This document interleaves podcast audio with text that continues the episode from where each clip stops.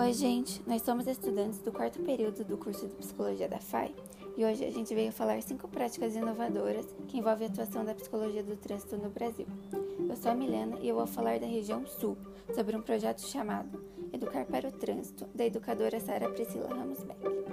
Esse é um projeto que procura colocar o ensino permanente sobre o trânsito nas escolas. Ele não envolve somente os alunos, mas toda a comunidade em si, e ele tem por objetivo diminuir os acidentes de trânsito, tornando a população mais responsável e prudente. Além de aulas e palestras sobre o assunto, os alunos também teriam atividades interativas. Uma delas é o chamado Mini Trânsito, que é um espaço construído dentro das escolas, onde as crianças podem brincar enquanto aprendem sobre, sobre leis de trânsito e sinalização. Essa prática é muito interessante pelo fato de estimular desde cedo nas crianças um comportamento responsável e civilizado no trânsito.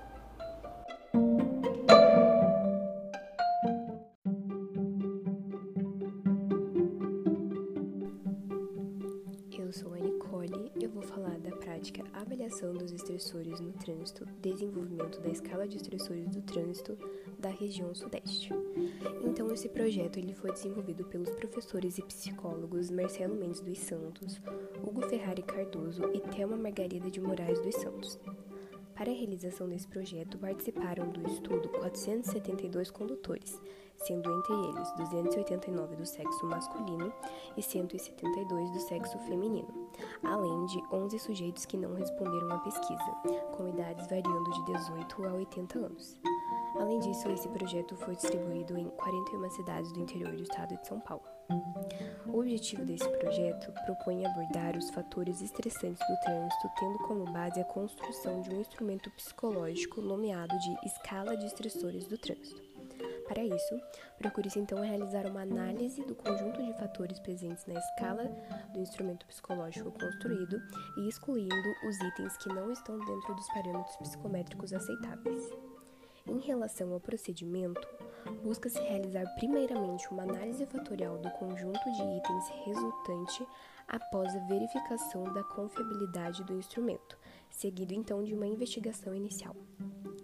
Como já mencionado, para essa pesquisa foi utilizada uma escala de estressores do trânsito, a qual foi entregue a alunos do curso de perito examinador de trânsito, sendo estes orientados quanto à sua aplicação e bem como solicitados que aplicassem o instrumento em 10 sujeitos que possuem habilitação.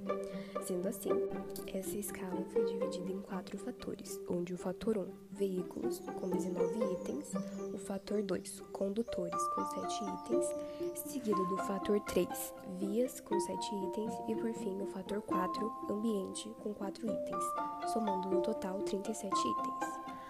Após a aplicação do projeto, foi concluído então que no fator 1, os itens mais causadores de estresse são aqueles relacionados à situação em que não há manutenção do meio de transporte, como por exemplo a falta de peças fundamentais como retrovisor, buzina e farol. Com base no item 2, foi constatado que os fatores mais responsáveis por causar estresse no trânsito são as condutas referentes a outros motoristas, tais como ações imprudentes, como a ultrapassagem perigosa e utilização de buzina. Já nos fatores 3 e 4, relacionados à via e ambiente, percebe-se que condições climáticas como neblina, chuva e vento e características das vias, como desvios, lombadas e ruídos, são fortes causadores estressantes. Por fim, então, apesar dos dados coletados, é importante que novas pesquisas sejam feitas a fim de buscar outros indicadores de validade para essa escala.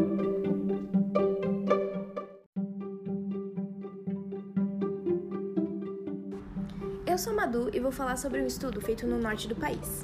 Ele aborda fatores do comportamento humano que implicam no envolvimento de policiais militares em acidentes de trânsito. Um estudo sobre as percepções dos condutores de viaturas da Polícia Militar do estado do Amazonas. Esse estudo foi desenvolvido por um oficial da Polícia Militar e especialista em gestão de segurança pública, chamado Alexandre Marinho Moraes. Essa pesquisa foi realizada com 30 policiais condutores de viaturas e 5 oficiais responsáveis pela condução de inquéritos técnicos, ou ITs, da Polícia Militar do Estado do Amazonas. Os resultados foram separados por categorias, sendo elas situações de patrulhamento, situações de atendimento a ocorrências, agressividade e outros fatores na condução do veículo policial e percepção de encarregados de ITs. O principal motivo de acidentes, apontado pelos entrevistados, foi a falta de atenção do condutor, que pode ser causada por fatores comportamentais ou externos. Outra condição é o estresse gerado nas ocorrências, o que altera o comportamento do indivíduo e é fator desviante de atenção. A agressividade também é causa de acidentes e está relacionada ao controle emocional do indivíduo, o que já deve ser previamente analisado na montagem das equipes, além de problemas de ordem pessoal, que também podem afetar o trabalho do militar. Na categoria Percepção de Encarregados de ITs, foi declarado que seria significativo o estabelecimento de critérios para avaliação do estado emocional e comportamental dos condutores de viaturas. Em adição a uma obrigação do comandante de equipe em verificar o estado emocional dos militares para essas funções, essas medidas são de qualidade preventiva, com o objetivo de escalar para a função de condutores apenas os indivíduos que estiverem emocionalmente fortalecidos.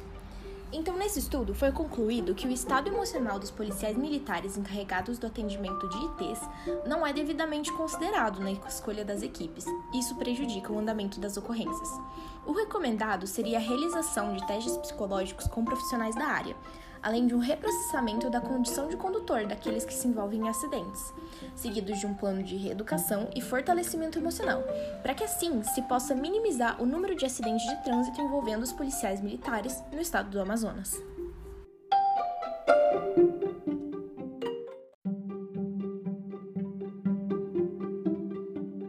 Eu sou a Ana e vou falar agora sobre a prática inovadora da região Nordeste.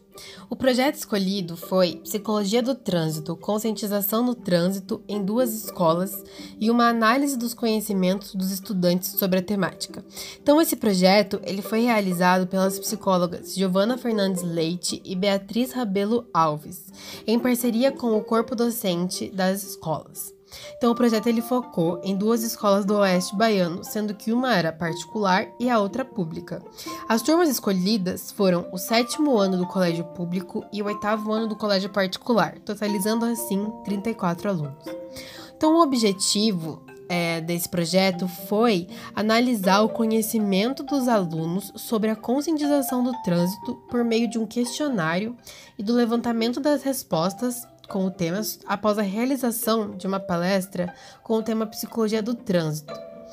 E a finalidade disso foi problematizar, conscientizar e preparar esses pré-adolescentes que serão futuros condutores, além também de perceber se esses estudantes já apresentam noções básicas sobre o trânsito.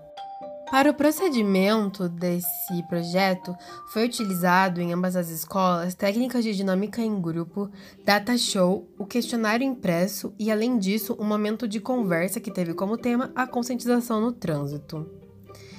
Após a realização da palestra, foi entregue para todos os estudantes um questionário que era composto por quatro perguntas objetivas e por uma questão aberta para sugestões. Então, a primeira pergunta era o que você acha do conhecimento sobre psicologia do trânsito que foi passado pela estagiária?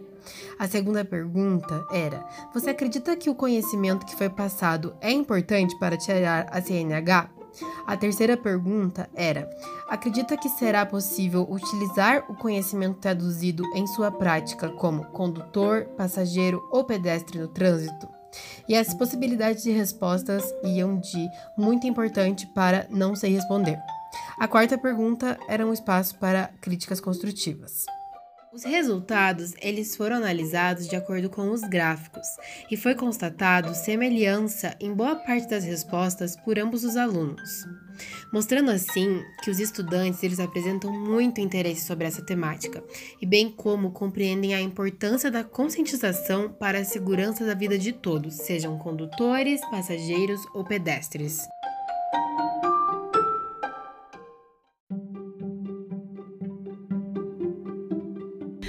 Oi, eu sou a Júlia e eu vou falar um pouco sobre o programa Vencendo o Medo de Dirigir da região Centro-Oeste. Esse programa é executado e coordenado pela Divisão de Educação para o Trânsito do Detran do Mato Grosso do Sul em parceria com uma universidade particular de Campo Grande, a Universidade Católica Dom Bosco. Ele visa proporcionar a homens e mulheres que apresentem medo, nervosismo e insegurança para dirigir condições para que se tornem condutores confiantes, seguros e livres desses bloqueios. Porque, considerando que o Mato Grosso do Sul tem um significativo número de mulheres e homens que se habilitaram para a primeira habilitação, mas apresentam fobia, inquietação, nervosismo, pavor e insegurança para dirigir os veículos, o Detran, junto com a Clínica Escola de Psicologia da Universidade, desenvolveram esse projeto, que acontecem por meio de encontros presenciais entre as pessoas que, por vontade própria, procuram um apoio através desse programa. E esse programa conta com reuniões, psicoterapias e aulas práticas no contexto de trânsito. E as ações praticadas envolvem atividades de reflexão e troca de vivências com o devido acompanhamento de profissionais especialistas de trânsito, do Detran, juntamente com os psicólogos da clínica escola da universidade. Além disso, são desenvolvidas dinâmicas de grupo para detectar os tipos de fobia e dificuldades de cada participante. Também são realizadas atividades individuais para conhecer, acompanhar e avaliar o desempenho de cada um. E por fim, além de receberem informações teóricas, os participantes realizam também percursos com seus próprios carros. E com relação aos temas abordados nos encontros, são apresentados a educação para o trânsito, o comportamento humano e também são realizadas práticas com arte-terapia, hidroginástica e psicoterapia veicular. No final desse processo, o participante passa por uma avaliação para analisar se os objetivos foram alcançados e se ele está pronto realmente para conduzir um veículo.